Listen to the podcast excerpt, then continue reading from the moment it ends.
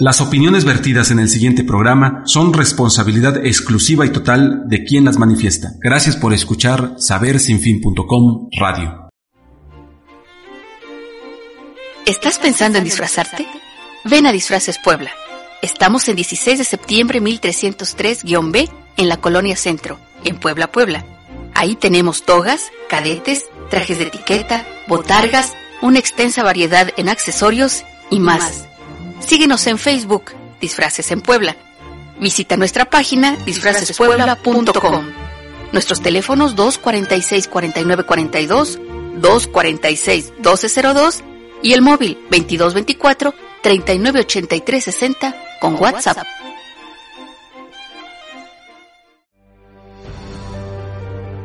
Bienvenidos a su programa Mente y Educación.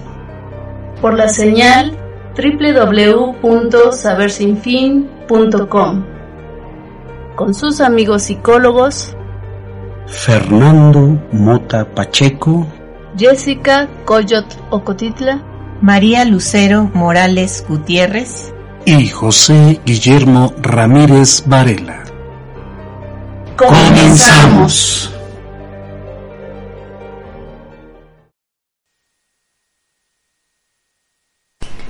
Muy buenas tardes, bienvenidos a su programa Mente y Educación. Como cada viernes, pues traemos un tema eh, educativo. Eh, el día de hoy vamos a hablar de la educación socioemocional y viene una pregunta que hay que responder si es un mito o una realidad. Y qué mejor que con nuestro invitado del día de hoy, el doctor Héctor Cerezo Huerta. Bienvenido, gracias por estar aquí. Y bueno, el doctor Héctor es doctor en psicología educativa y del desarrollo por la UNAM él eh, estudió la maestría en educación con especialidad en desarrollo cognitivo por el TEC de Monterrey. Es licenciado en psicología por la UAP y actualmente trabaja como coordinador nacional de calidad educativa en una universidad online española, eh, profesor instructor de la División de Educación Continua de la FES Iztacala de la UNAM, es capacitador educativo, consultor organizacional, y psicoterapeuta en casos de abuso psicológico y persuasión coercitiva. Es columnista especializado en tercera vía. Este, tercera vía. Bienvenido, doctor. Muchas gracias, gracias por la invitación. Claro que sí, pues amigos, muy buenas tardes, noches. Estamos aquí nuevamente con ustedes en su programa Mente y Educación por la señal www.sabersinfin.com como todos los viernes, con un gusto enorme y más hoy porque contamos con la presencia de nuestro querido doctor Héctor Cerezo Huerta, que nos viene a dar un tema eh, muy importante porque sí, de verdad que hay, hay muchas cosas que ver en este asunto, ¿verdad? Yo soy Fernando Mota para servirles a todos ustedes y bueno, pues vamos a, a entrar de lleno a lo que es el tema. Quiero decirles que el doctor eh, me da mucho gusto que esté con nosotros y nos sentimos muy, muy este, agradecidos porque pues el doctor les da de la talla de, les da las conferencias y las charlas a, pues a, la radio y a la televisión convencional y que esté aquí con nosotros, vaya, ah, es, un gusto. Gracias. Gracias, doctor. Gracias. Y pues vamos a entrar de lleno a lo que es este, lo que es este tema de la educación socioemocional. Es como dice el título, doctor, y a lo mejor me estoy abarcando ya todo el programa, pero bueno, ahorita vamos poco a poco. ¿Es un mito o es una realidad? Porque desde hace ya algunos años se empezó a ver esta situación de un cambio en el sistema educativo, ¿sí? Y que va dirigido a esto. Pero aquí sería importante que primero hablara de ¿Qué se conoce como educación socioemocional? Me parece muy bien, Jesse. Mm, híjole, va a ser complicado, pero eh, quizá la primera afirmación pueda resultar atrevida, eh, pero es cierta. Eh, la educación socioemocional es un conjunto de ideas. Ah, claro, no estoy diciendo ni siquiera teorías, de ideas, de discursos, que suenan bastante atractivos. Es una retórica muy interesante que endulce el oído de, del público común, de educadores, de profesores, de padres de familia, de medios de comunicación. eh, un conjunto de ideas que aluden a una serie de fenómenos, sobre todo de corte eh, emocional y no necesariamente cognitivo intelectual.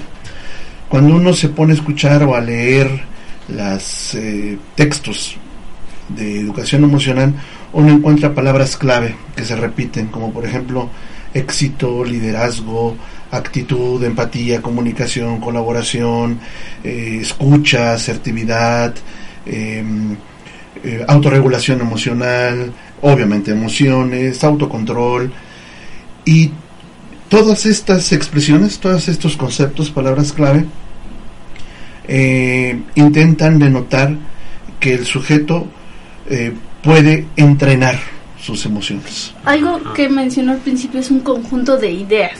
Esto me suena como que no tiene una base Marco científica.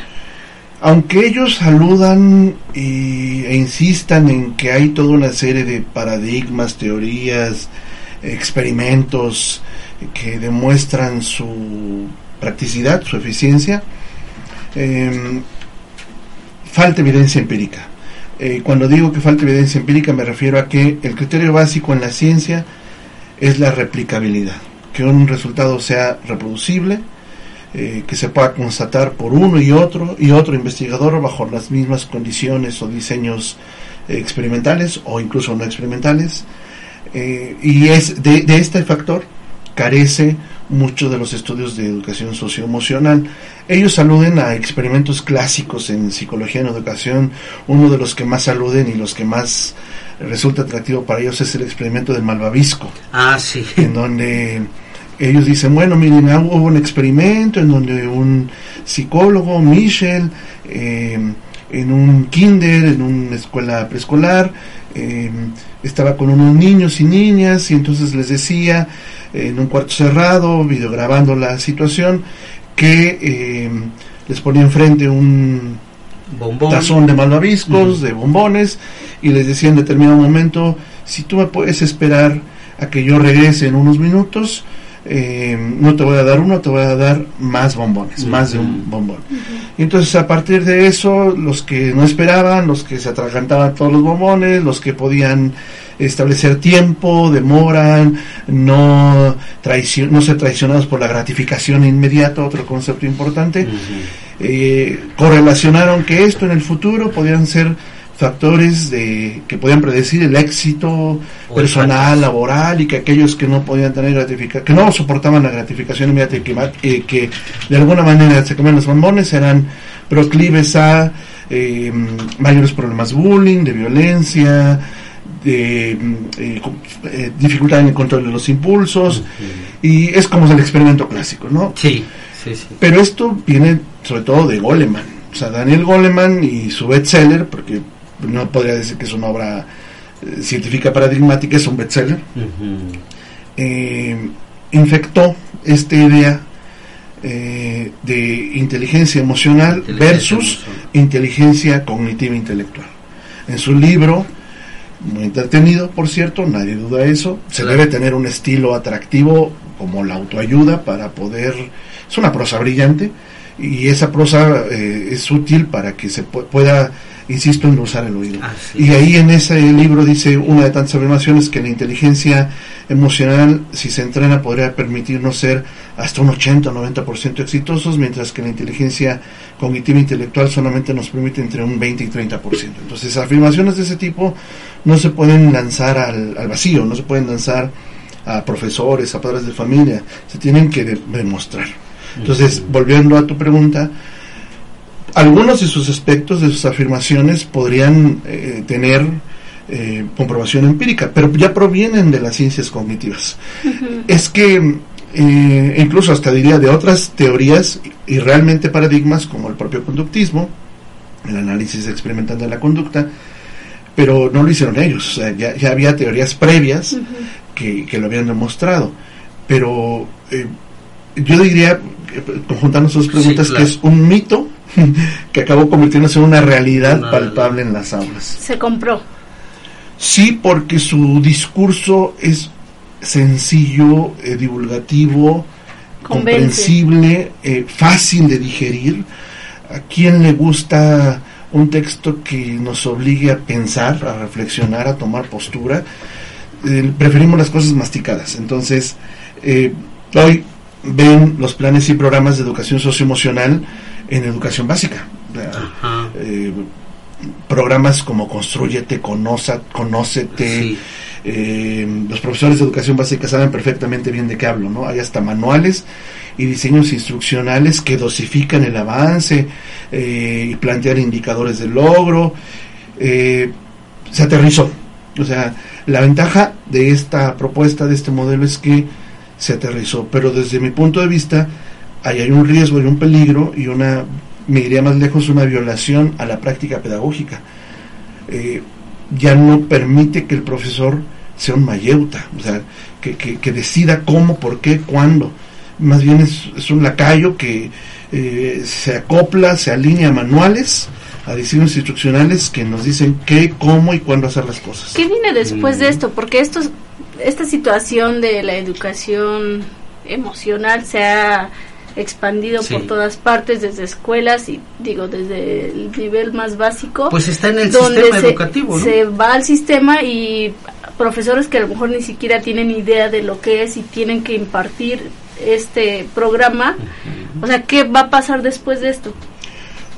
Fíjate que está en el sistema, está en la ley, está en la Ley General de Educación. La primera iniciativa presentada fue en el 2016. Se llamó Iniciativa o Proyecto de Ley de Educación Emocional. Ley de Educación Emocional. Nada más escuchen la expresión, Ley de Educación Emocional. Y después esto ya se palpa, se, se concreta en la Ley General de Educación que se promulgó, o bueno, no se publicó el 30 de septiembre del año pasado. Y eh, chequenla, los artículos 7, 8 y 12 eh, plantean cuestiones que tienen que ver con habilidades socioemocionales, competencias socioemocionales.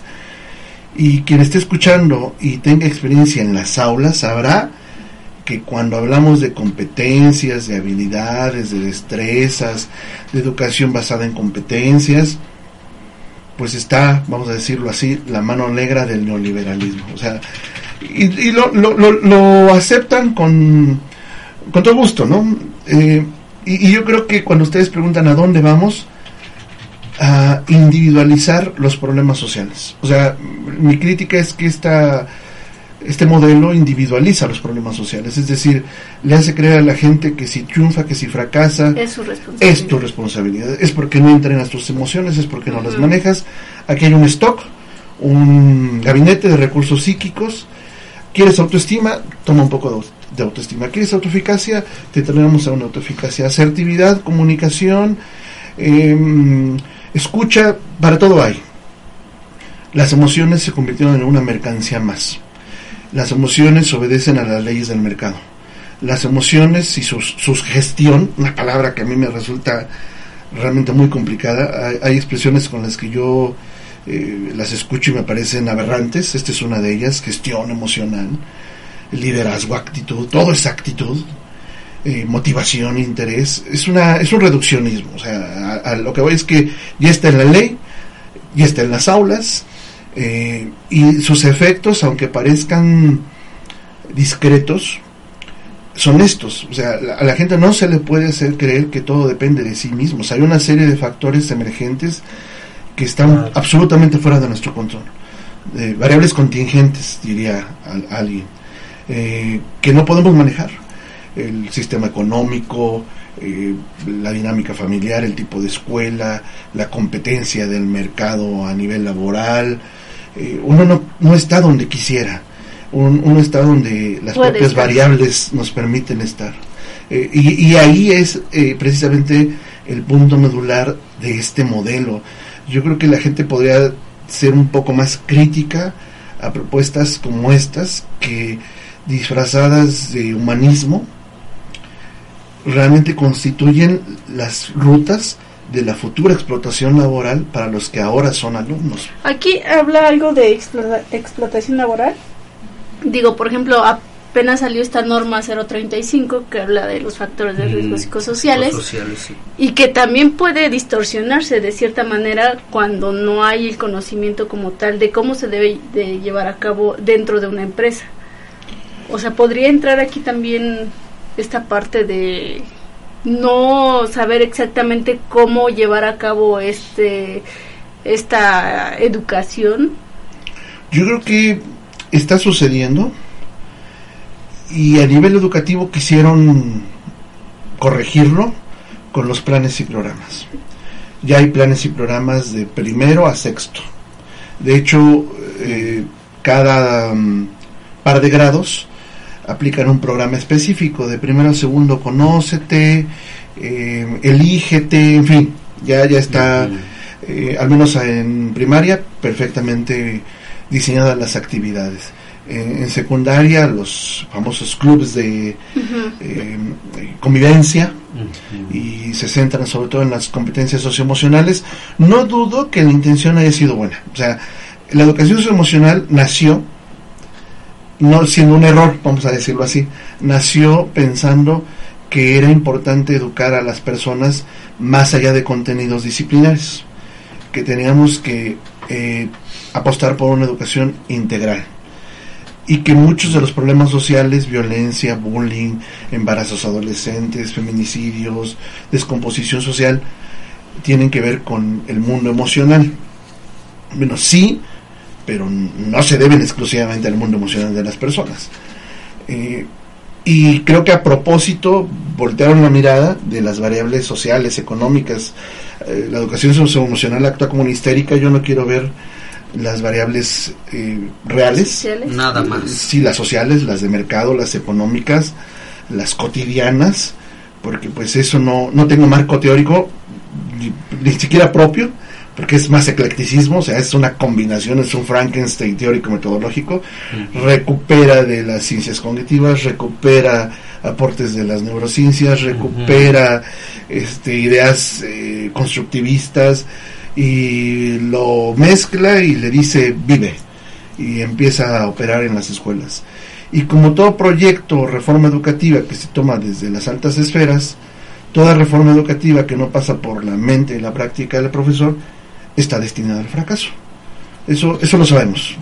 Creo que nos queda claro que este país cada seis años se funda vuelve a nacer y, esta idea del nuevo modelo de educación mexicana no es la excepción. Ahora se habla de que lo importante deben ser los aprendizajes claves, uno, eh, dos, las habilidades socioemocionales y tres, eh, la enseñanza en inglés. Y entonces, pues, cuando uno piensa un poco más de dónde está este asunto, pues es adaptación, alineación al mercado, eh, que no estoy diciendo que no sea útil, pero la pregunta sería, ¿realmente nuestro país eh, requiere eso? ¿Realmente los profesores necesitan formatos y matrices y, llenar formatos eh, que terminan siendo archivo muerto comido por ratones? Eh, no lo sé. yo creo que este modelo, digo que viola el sentido docente porque le quita o le roba al profesor la oportunidad de la singularidad. O sea, la singularidad es que el profesor eh, decida sobre cuestiones didácticas, planeación, ejecución. Em, por poner un ejemplo, hace algunos años en una universidad privada eh, por el Estado de México me tocó dar una clase de posgrado y me, me dijeron, aquí está su manual, em, vienen organizadas ya las clases, eh, y el manual decía para presentarse diga tal cosa. Tal frase. Tantos segundos. Para apertura diga tal cosa. Para desarrollo cierre. Y cada clase se sentaba un, el coordinador del posgrado, tenía, una, tenía una, silla exclusiva para el coordinador, nadie más la podía usar más que el coordinador, era la silla del coordinador, donde iba a observar la práctica docente de los profesores dos veces por sesión eh, llenaba formatos y al final un burócrata, un administrador, me decía si estaba bien parado, si la voz era adecuada, si me movía mucho, si hablaba muy rápido, eh, cuestiones meramente de, de forma. no de fondo. Y, y, es a eso me refiero cuando se le roba la singularidad al profesor, se le roba la oportunidad de tomar decisiones didácticas sobre la marcha. Cualquiera que haya sido docente sabe que la docencia es una actividad impredecible. Yo puedo llevar una planeación, me encuentro con un grupo diferente y la planeación se va a la borda. En ese momento tienen que emerger decisiones instruccionales. Nadie está diciendo que la planeación no es importante, eh, pero aquí en la educación socioemocional parece que se resolvió hasta el diseño instruccional. Ya se les dice a los profesores cómo dosificar los contenidos, qué técnicas usar, cómo evaluar esos indicadores de logro. Bueno, entonces ya no van a requerir profesores lo que requieren son simples máquinas de enseñanza. No, hay mayor problema.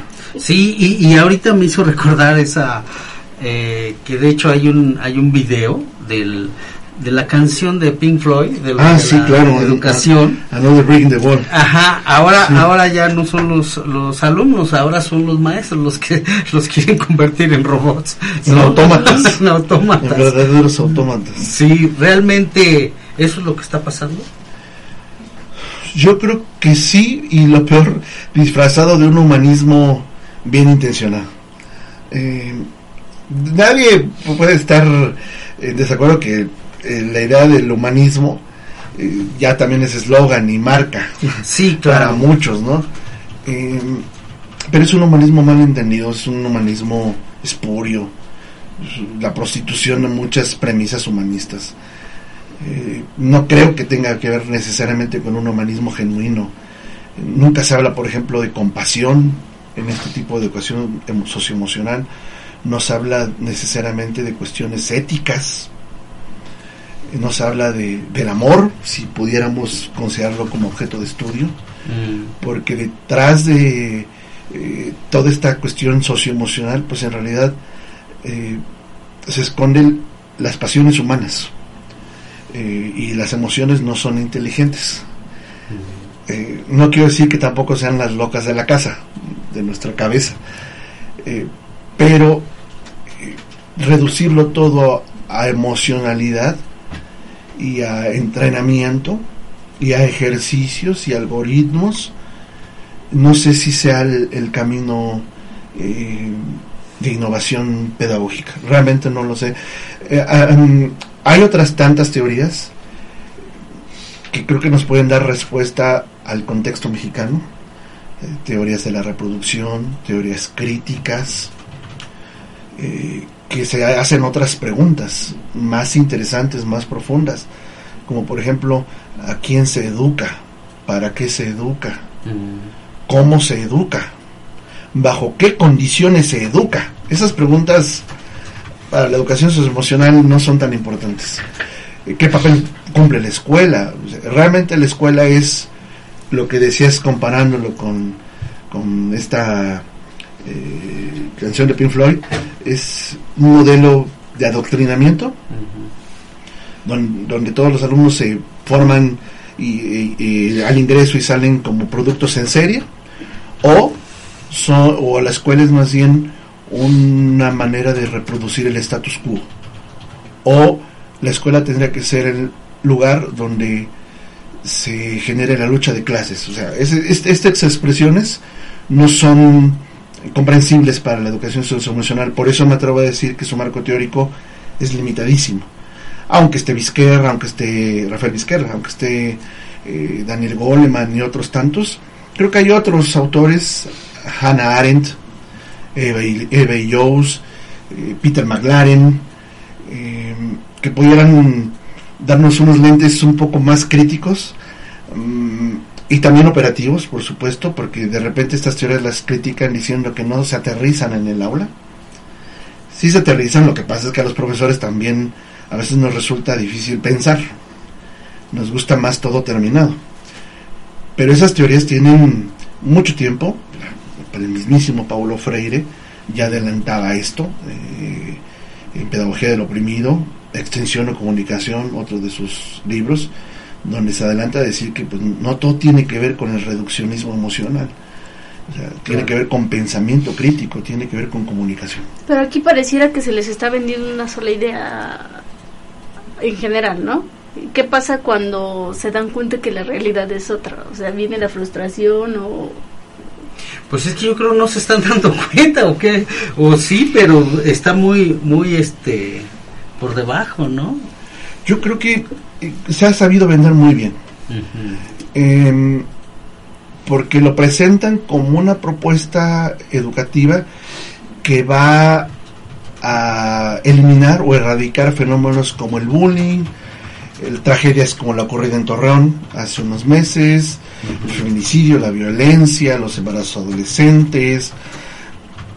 Se ha sabido vender muy bien. Eh, se ha armado de una retórica muy atractiva. Eh, se ha preocupado por eh, establecer una serie de técnicas, para todo y técnicas, eh, que tienen que ver con autorregulación emocional, asertividad, comunicación, no argumentación, casi no hay técnicas de ese tipo en este enfoque. y parece que para ellos estamos en oposición al mundo racional y cierto, o sea, se les presenta un mundo especial y el mundo real es muy diferente. Entonces el mundo real es de incertidumbre, es de simultaneidad, eh, es de elecciones em, rápidas, con poco margen de tiempo y con un sinnúmero de afectaciones. Entonces, eh, no sé, yo creo que ahí debiera haber un equilibrio entre contenidos, como ellos los llaman, cognitivos e intelectuales, por supuesto disciplinares, basados en la evidencia, y, ¿por qué no?, contenidos eh, de este tipo, de esta naturaleza, ¿no? Vamos a llamarle emocionales, por, decirlo de algún modo. Pero eh, no es la preocupación de ellos. La preocupación de ellos es eh, la venta de este producto educativo. Para nadie es un secreto que se carga más para ese lado. No, hay consultorías dedicadas a esto eh, y han capacitado a miles de profesores. Por ahí pueden buscar una consultoría en México eh, que ha, se ha hecho cargo, por ejemplo, de la capacitación tanto presencial como en línea bajo este nuevo modelo educativo de más de 35 mil profesores. Entonces, pues es, estas, son estas, estas ideas de la reforma curricular desde arriba y está destinada tarde o temprano al fracaso porque la propia realidad se va a encargar de este, mostrar sus, sus deficiencias. Sí, y, y, fíjese que yo veía un, un video de cuando comenzó esto en el 2016 de cierta conferencia, ¿no? Este, que daban a través de esto y, le, y después de que dio su conferencia donde habla, dice estas palabras que usted menciona, es cierto, el autoconocimiento y el bienestar y todo eso, ¿no? Ese tipo de, de palabras. Al final le preguntaban, bueno, ¿y cómo saber si yo soy un profesor o un docente que tiene este educación emocional, que está a la este al nivel de para dar ese tipo de, de materia, ¿no? Es que nos hace creer que mm, estratifica a las personas. O sea, hay quienes sí tienen inteligencia emocional y quienes no tienen inteligencia emocional.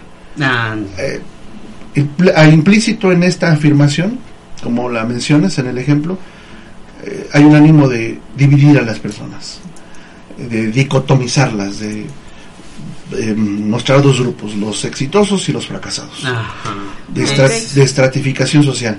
Podrán decir que no, pero en la práctica, de manera muy ácida, yo les digo gestión, eh, perdón, coaching, inteligencia emocional para colaboradores, traducción, eh, soportar eh, salarios bajísimos en jornadas extenuantes y sin la posibilidad de protestar o tener un sindicato. Eso es lo que, lo que realmente quieren decir, ¿no? Entonces, debajo de todas estas intenciones que parecen loables, hay toda una intención política. O sea, que no, se nos olvide que educar, más que un acto afectivo, emotivo o cognitivo, es un acto político. Mm. Educar es un acto político. Eh, y no para nada me estoy refiriendo a cuestiones que tengan que ver con partidarias. Sí, no, no. Eh, hablo de polis en el más amplio sentido del término. Educar es un acto político, es decir, tiene que ver con el tipo de ciudadano que queremos formar, tiene que ver con el tipo de de futuro que queremos construir. A partir de eso se construyen los programas. Por supuesto que sí. Y esto, detrás de, de, este modelo, de este discurso tan atractivo, hay intenciones políticas clarísimas. ¿Cuáles son esas? Alineación al mercado, em, capacidad para autoexplotarse. O sea, ahora el explotado se convierte en explotador de sí mismo. Ya eres explotado y eres explotador de sí porque es su responsabilidad. Claro. Entonces, es, insisto, esta, eh, esta individualización de las causas sociales tiene que preocuparnos porque eh, ahora resulta que yo no consigo un trabajo o no tengo el nivel o calidad de vida o bienestar, otra palabra importantísima para ellos, eh, porque no le he hecho suficientes ganas, porque no he invertido tiempo suficiente en mi propia formación. Y utilizan mucho esta frase de que si lo crees, lo creas, ¿no? Ándale a partir de eso. Yo por eso, a lo mejor sé que mm, puedo cometer un error, pero... Y que no es lo conveniente poner en la misma caja a distintas propuestas, pero inteligencia emocional, eh, educación socioemocional, psicología positiva, eh, PNL, programación neurolingüística, eh, coaching en sus variadísimas modalidades, todas comparten denominadores comunes. Y uno de los más importantes es este, el trasladar al sujeto cuestiones que no dependen de, él o de ella, sino que dependen de las cuestiones macroestructurales, de la sociedad, de la cultura, del mercado, de la política, de condiciones que no podemos manejar. Entonces, ¿y, qué, qué, cosa tan extraña? Si fallas es por tu culpa, no por nosotros como sistema educativo, profesores o escuela pública o privada. Es que algo sucedió en ti, en tu mente, en tu cabeza, en tus emociones, eh, no te entrenaste suficiente, no te sometiste a un proceso de, instrucción y por eso es que no tienes inteligencia emocional. Bueno, ahora es el colmo. Así como en su momento hubo test psicométricos, ahora hay test de inteligencia emocional. Entonces es, es un mercado que sobre todo las empresas, no solo las escuelas, las empresas también ya adoptaron. Y yo les pregunto, bueno, entonces si estos, si las bondades golemianas son de Goleman son tan obvias, ¿por qué las organizaciones están tan jodidas? Bueno, tan eh, tan mal. ¿Por qué tienen pésima salud organizacional? ¿Por qué eh, los indicadores son los famosos KPIs de rotación, desgaste? Los análisis. De Entonces, no que servía, no que esto era la panacea para todos nosotros. Y bueno, es ahí donde se demuestra que eh, no, no, no, la, teoría es limitada, bueno, el modelo es muy limitado y que podemos, mi, mi invitación sería retornar al estilo clásico de la ciencia, a los paradigmas que, que ya demostraron eh, evidencia empírica. Entonces, pues, de repente esto se vuelve a vestir de novedad, de innovación pedagógica, pero en realidad no vuelve a ser más que un, una mezcla, una ensalada de cosas que ya se habían dicho antes, renovadas con un ánimo, yo diría, liberal y además de corte fascista, porque es todo, ¿no? Es el neuro, neuroliberalismo, neuro, neoliberalismo, corrijo, fascista, o sea, porque es dictatorial, o sea, ahora se educa este, por decreto, así se tiene que educar. Y bueno, pues lo, sé que a los padres les resulta muy atractivo las ideas, el discurso, a los profesores, eso es lo que me preocupa. Incluso alguna vez platiqué con un profesor indigenista y estaba convencido y alegre por la educación socioemocional y, y me preocupó porque pues... Que eso era lo que... Y las condiciones de, de, tu escuela y, o la telesecundaria sin tele y las plataformas sin internet y los problemas interculturales o lingüísticos porque el, profesor habla español y ellos su lengua nativa o, eh, o su dialecto. Entonces, bueno, eh, son cosas que no se pone a pensar la educación socioemocional. Eh, esto más bien tiene que ver con, con cuestiones que preparan al sujeto para escenarios laborales complicados. Es, es yo insisto, pueden no estar de acuerdo con mi opinión, que bueno. las personas tienen el derecho a disentir, pero siempre y cuando podamos construir argumentos eh, que nos permitan dialogar, ¿no? Yo, yo lo que afirmo tiene que ver con, con un montón de críticas que se le han hecho, ¿no? Y que ellos, por supuesto, no mencionan, porque pues se vendrían abajo muchas de sus de sus propuestas ya operativas en la escuela, en el sistema educativo, sobre todo mexicano, porque no solo están en México, están en Argentina, están en Chile, están en España, y en todos ellos hay marcos legales que lo que tratan como decreto, como, ¿Y qué, qué se puede hacer para cambiar esto? Que los profesores duden. Yo creo que eh, empieza ahí, que los profesores duden, que los profesores decidan, opten qué, qué profesor quieren ser, yo, yo, yo puedo decir lacayos, a lo mejor puede ser muy duro la expresión, eh, al servicio del mercado, eh, un simple eh, aplicador del currículum. Por ahí en Lawrence Stenhouse, un educador crítico, dice que el profesor tiene que decidir qué quiere ser. Un, aplica, un aplicador, un transmisor del currículum o un, recrea, o un recreador del currículum. Yo prefiero ser lo segundo.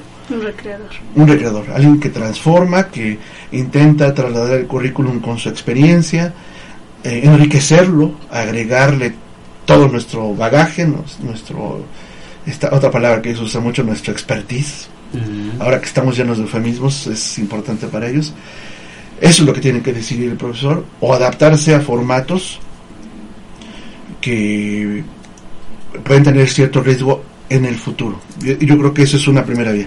Que los profesores duden, consulten otras fuentes. Siempre es bueno tener una contraparte del modelo que me están invitando a aplicar. Que los padres también, pues en algún momento puedan constatar si esto sirve o no en la vida cotidiana. Porque ellos hablan de competencias para la vida. Esa es una expresión. Bueno, estas competencias para la vida realmente se aplican o no. Bueno, estamos viviendo un para la vida de quién, ¿no? No, y además yo, yo me, veo con, con, tristeza y sorpresa y, e interés si esto sirviera porque hay sujetos en este instante abarrotando las filas de Costco en el supermercado. Eh, tenemos los conspiranoicos y los paranoicos. Entonces, pues no que esto no sirva a servir para discernir lo, lo, lo ficticio de lo real, eh, que nos iba a permitir eh, filtrar la realidad de un modo diferente. Bueno, ese tipo de cosas son las que se tienen que preguntar. Y lo último, pues sería que pues, las autoridades educativas no les vendan espejitos, porque de repente cualquier eh, propuesta que viene de otro país parece resultar más interesante. Y aquí tenemos muchas propuestas surgidas desde Latinoamérica, que pueden ser mucho más cercanas a nuestro contexto, ¿no? Eh, eh, Pablo Latapí, eh, otras tantas, Ángel Díaz Barriga, hay, hay una serie de, de estudios, tanto de calidad educativa como de didáctica, que nos pueden orientar mejor que estas propuestas. pero bueno, finalmente yo no puedo decidir eso, ya la, la gente lo decide. Y como alumnos, por ejemplo, podría ser el debatir estas propuestas. Yo creo que sí, depende mucho del nivel educativo, dependerá mucho del nivel educativo, porque pues en educación básica los estudiantes tienen poco margen de decisión, ¿no? O sea, es el currículum el que lo, lo plantea. Ya ni siquiera son actividades extra o cocurriculares, es el currículum. O sea, es más grave aún. Antes ellos decían, queremos que la educación emocional sea asignatura. No solo lograron eso, lograron que se insertara en los mapas curriculares, que, que, se, que no solo hubiera una carga de contenido temático, sino que ahora es el currículum de contenido socioemocional. Ya, para que se plasme de alguna forma, no de manera tan explícita, en la ley general de educación, pues es que esto ya de alguna manera este, eh, permeó, impregnó las entrañas de la bestia, el currículum. Y cuando eh, el currículum ya se empieza a hablar y operar de esta forma, eh, pues ahí va a ser más difícil. A los profesores yo les recomiendo un libro que se llama La vida en las aulas, de Philip Jackson, que nos puede La vida en las aulas. La vida en las aulas, de Philip Jackson, que nos puede ayudar a entender mejor que lo que pasa en las aulas es difícil de, prever. Eh, y que por supuesto debemos tener una formación didáctica, disciplinaria, pedagógica, pero además sobre todo ética. hay, hay muchas otras propuestas que eh, podemos voltear un poquito y, darnos cuenta que son, son útiles también. Porque esa es, esa es otra cuestión que, que ahora ya eh, los profesores han, les han quitado o restado su autoridad, ¿no? Sí, pues es que la idea es que el profesor es un, ¿cómo decir? Un trabajador eh, de la industria educativa. Eh, ahora observen cómo las escuelas, sobre todo de nivel superior, se plantea el asunto, el credencialismo, tienes grados, eres alguien, no los tienes, no eres nadie. y los grados se utilizan simplemente para acreditar. Y todo el mundo se llena de estrellitas diciendo, somos excelentes. ¿Por qué? Pues porque nos acreditó la agencia X o Y. Eh, pero no necesariamente eso es sinónimo de calidad educativa. Eh, yo creo que la calidad educativa tiene que ver con muchas variables, con infraestructura, con la autonomía del profesorado, yo creo que es una variable importantísima, eh, con el modelo curricular, con un montón de cosas que no tienen nada más que ver con, un expediente. tiene que ver con otras cosas, con, con la posibilidad que el profesor pueda decidir sobre su práctica.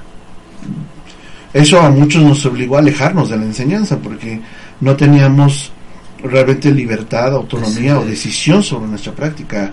Éramos eh, transmisores del currículum. Entonces es difícil para muchos profesores eh, entender esto con, los años y, llega el punto, no sé si les llega a todos, eh, donde se tiene que decidir qué hacer.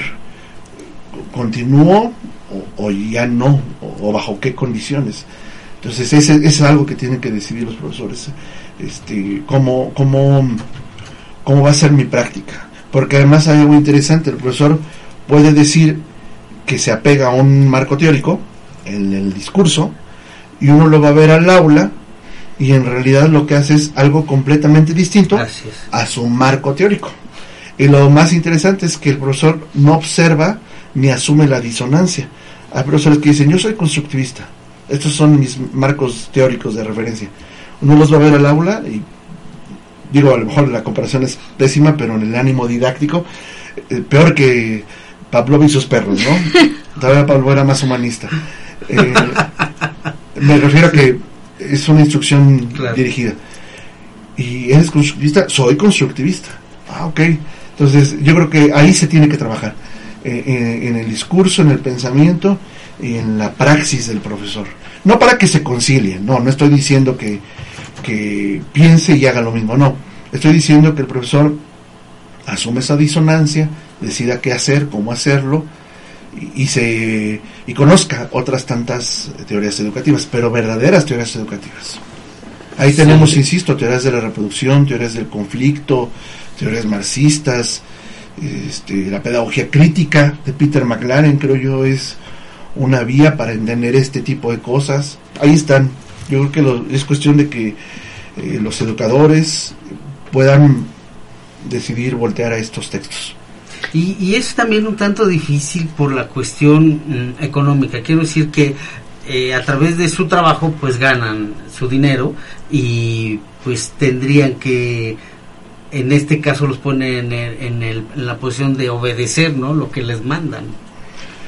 Es que no olvidemos que eh, en este momento histórico eh, del capitalismo salvaje, del capitalismo emocional, todo asume el valor de mercancía. Capital relacional, capital intelectual, capital corporal, tus contactos son mercancía, tus emociones son mercancía, tus conocimientos son mercancía, desgraciadamente tu cuerpo es mercancía, las emociones son mercancía, todo obedece a las leyes del mercado. Hablando de, de estas leyes del mercado, el mismo psicólogo ha comprado esta idea y la vende, ¿no?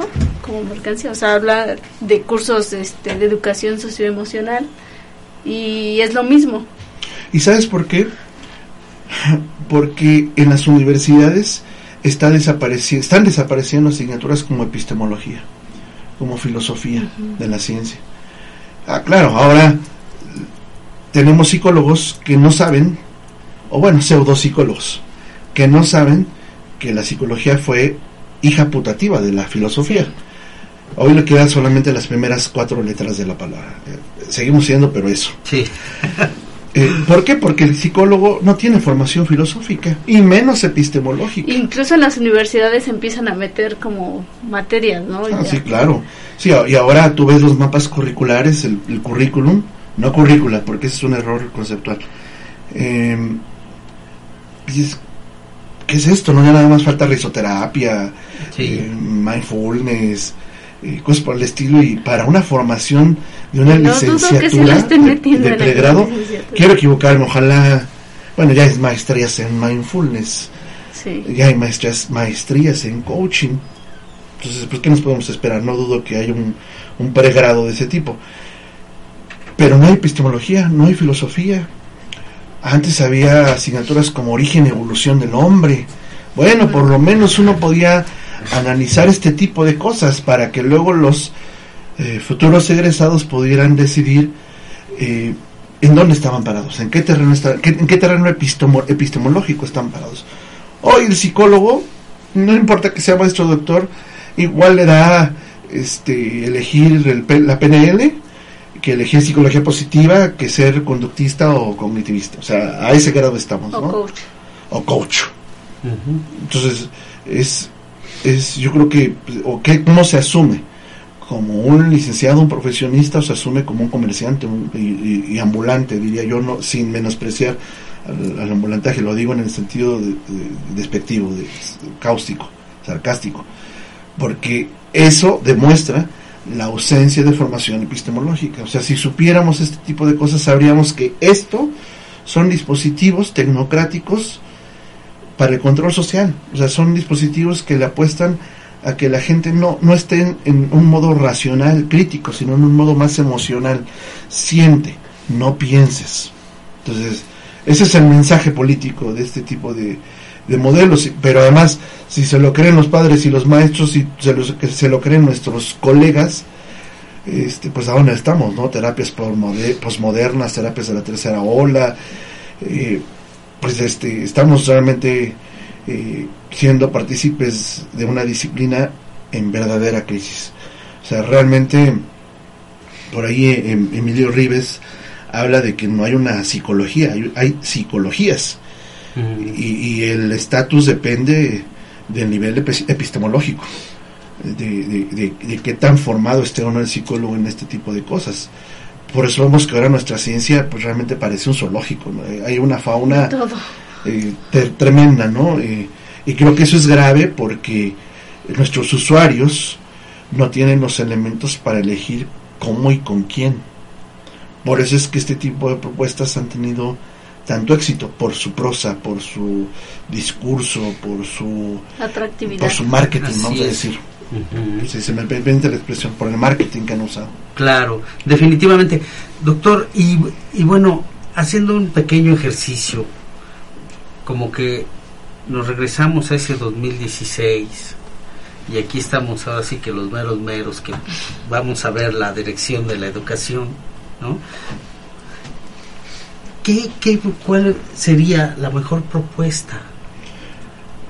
Escuchar la voz de los profesores, escuchar la voz de quienes están todos los días en el aula, directivos, supervisores, profesores. Sí, porque en el aula tienen 50... Por supuesto, alumnos. Alumnos. Sí, sí, claro, o sea, eh, se critica mucho al INE, al Instituto Nacional de la Evaluación Educativa, pero eh, era insistente en este punto. Mm en escuchar la voz de los profesores y se realizaron estudios tanto cuantitativos como cualitativos muy interesantes desde el INE. Eh, hubo incluso un proyecto eh, que ya no se terminó eh, y que tenía que ver con entender, videograbar y modificar la práctica docente, el proyecto TALIS. ya no se logró, bueno, por todas estas cuestiones de cambio político, pero eh, lo pongo como ejemplo porque eh, la vía era esa, el camino era ese, escuchar la voz del profesor y a partir de eso construir un modelo acorde a nuestras necesidades particulares, acorde a nuestro contexto, considerando referentes teóricos eh, pues no de este tipo, eclécticos, donde se toma de uno y de otro lado sin eh, asumir de dónde viene cada principio, premisa. Claro. Yo creo que ese era el camino, esa era la vía. No, no, si yo propongo una teoría en particular, estaría cometiendo el mismo error de pensar que la reforma es por decreto y desde arriba, cuando en realidad lo que se tiene que hacer es escuchar la voz del profesor. Para, se supone que para eso son los consejos técnicos. Se supone que para eso eran eh, las supervisiones escolares, se supone que para eso son los miles de formatos que llenan por año los profesores, eh, gente muy cercana, eh, cuando estaban los, los este, exámenes precisamente del INE, todo era formatos, o sea, realmente todo eran formatos, y les preocupaba más la parte de acreditación, pasar el examen, porque si no los despedían, que modificar su práctica. Bueno, a eso fue un error definitivo, ¿no? y eso se debe de evitar, la evaluación punitiva del profesor. O sea, en el momento en que un profesor tú lo amenazas con que si no cumple criterios administrativos burocráticos o adaptación al modelo educativo, porque tú lo dices, ese profesor se alinea pero pierde su singularidad. Eso no, no tiene por qué pasar. Claro, definitivamente. Pues, Jesse. como alumnos también pierden su singularidad? Sí, porque pues es un mismo modelo para millones de formas de aprender. Eh, y yo no cometería el error de decir, vean Finlandia, vean Singapur, porque pues tampoco es el sentido, ¿no? vean Japón, el sistema educativo japonés. Vamos a México. Sí, regresando a nuestros De región a región, las condiciones educativas cambian. Sí. Educación intercultural es una cosa, educación rural es otra, educación en las zonas metropolitanas es otra. Entonces, digo, si nos ponemos en ese afán, en ese ánimo, desde ahí ya no hay un México, hay una cantidad de Méxicos en plural eh, muy diversa y el modelo educativo tiene que responder a esta a esta diversidad. Yo creo que ahí está la clave, no a la homogeneidad, sí a la diversidad, sí a la escucha del profesor, sí a una evaluación formativa eh, permanente, una formación permanente. Esa es la vía. No, no, no, no, no, no, no estoy diciendo nada que no sea, no se haya dicho, pero creo que el camino es ese. Así es. ¿Cree usted que tenemos esperanzas? Yo creo que sí. Yo creo que la mejor manera de que esto cambie es que entremos en crisis.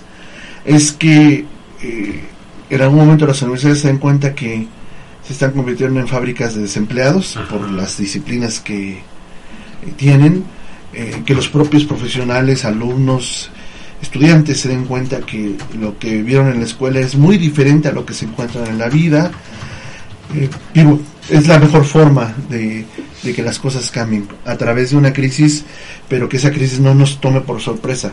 Y para ello otros tantos colegas, padres, alumnos, se tienen que sumar a, a esta idea no de criticar por criticar, a esta idea de pensar sobre este... Y argumentar. Eh, sí, y argumentar, intentar argumentar eh, sobre estas propuestas que parecen eh, adecuadas, pero que en realidad pudieran no ser. Pero, puede, o sea, ¿sí puede llegar este momento de crisis? Por ¿O supuesto. se puede ir así? No, yo creo que sí. este, recordemos, en la historia de México Justo Sierra, Gabino Barrera. las frases de nuestras abuelitas que todo cae por su propio peso. Eh, han mostrado que esos, esas epifanías, esos este, puntos de quiebre van a llegar. Eh, algunos son más precipitados que otros, pero se están generando. Eh, y, yo creo que las universidades y los profesores en particular que forman maestros o gente del área educativa, eh, tenemos un compromiso importante para hacer dudar a nuestros alumnos. Yo creo que si logramos eso, ya avanzamos mucho. Excelente. Muy bien, pues se nos está yendo el tiempo, doctor. Muchas gracias. Pues le agradecemos mucho su participación. gracias y a todo el público tan amable, tan lindo que nos hace favor de escucharnos y de vernos. Pues ahí está eh, este gran tema. Espero haya sido de de interés para ustedes y, de mucho provecho. Jesse. Pues gracias, gracias por venir. Esperando que regrese pronto porque siempre los temas son muy, muy de mucha aportación para el público. Gracias y gracias por vernos como cada viernes y nos vemos el próximo viernes a las 7 de la tarde. Claro que sí. Gracias. Gracias, Carlitos.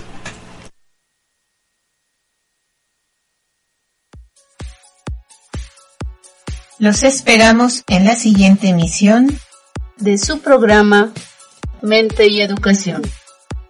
Y recuerda, el hombre que se educa es aquel que aprende a aprender.